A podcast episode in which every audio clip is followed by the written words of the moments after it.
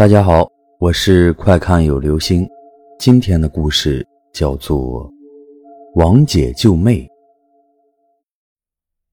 小雅这个名字是年轻时候起的，现在小雅已经是孩子的妈了。早年小雅的姐姐小楼难产死了，死得很可怕，肚子里取出的孩子也抢救不及，断气了。小雅回来哭得昏天黑地。有一两年都不见笑脸。小雅人长得丑，没许上好婆家，老大不小的年纪了，还在家里逗引小孩子玩，父母看不上，托人赶紧找人家把小雅嫁了。街口的常老太太说的媒，相亲那天，小雅扭捏着不去，街口的人就嘲笑了她，说这么大老姑娘了还羞，说的小雅脸红了，没去相亲。但是两家还是定了下来。小雅头一个孩子三岁，丈夫出门去打工，一同打工的男孩回来告诉小雅说，她丈夫偷偷去嫖街边小姐。小雅不信，丈夫回来，小雅也没有多问。第二年开春，丈夫又出去了，小雅带了孩子回娘家来过。八月份，小雅丈夫忽然回家，回家不到一天就赶来接小雅。小雅觉得很奇怪，因为平时丈夫并不太关心小雅，小雅回娘家都是自己回去，他几乎不来接她。小雅想，可能很长时间没见面了，想自己了，于是让丈夫先回家办事，自己住一晚上，明天回家。事情就发生在这个晚上，小雅带了孩子单睡在东屋大床上，迷迷糊糊的把孩子哄睡着了，自己也就睡着了。恍惚中，她的姐姐小楼进来了，进来就一屁股坐在小雅床头的矮凳上。小雅努力的想看清楚，但总也看不清，只觉得那就是死去的二姐小楼。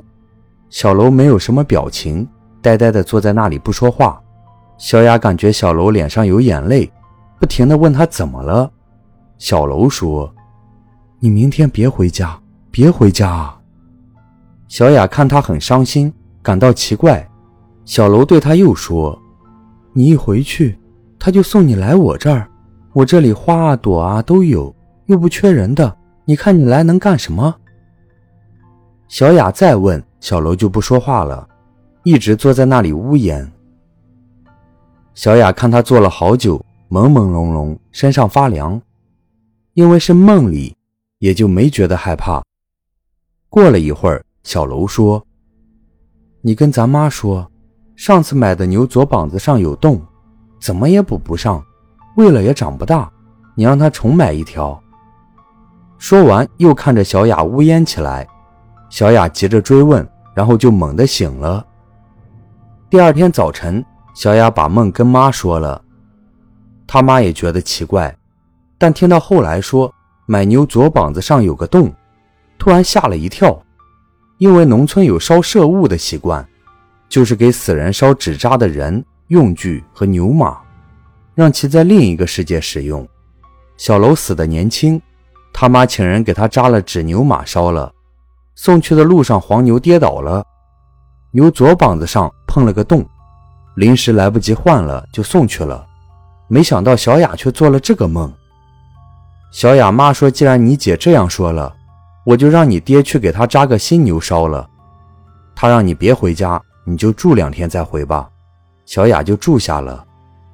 没想到三天后，丈夫家来人报丧，说小雅丈夫吊死了。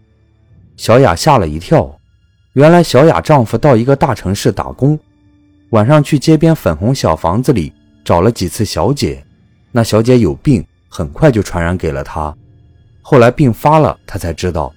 那小姐已经不见了，他只得空手回家了。他对小雅没什么感情，又怕病死后孤单，所以瞒着人接小雅回家，想先弄死小雅，自己再自尽。没想到小雅不回去，那男人以为小雅知道内幕了，万念俱灰，自己在家吊死了。小雅的妈哭得伤心，一再对小雅说：“原来你姐说话是有原因的。”到底她疼你，先对你讲了。娘俩扎了纸牛纸马，到小楼坟上烧了，哭了几场，小雅娘俩成了寡妇，从此也就没有再回过那个家。好了，这就是今天的故事，王姐救妹。你可千万别把持不住。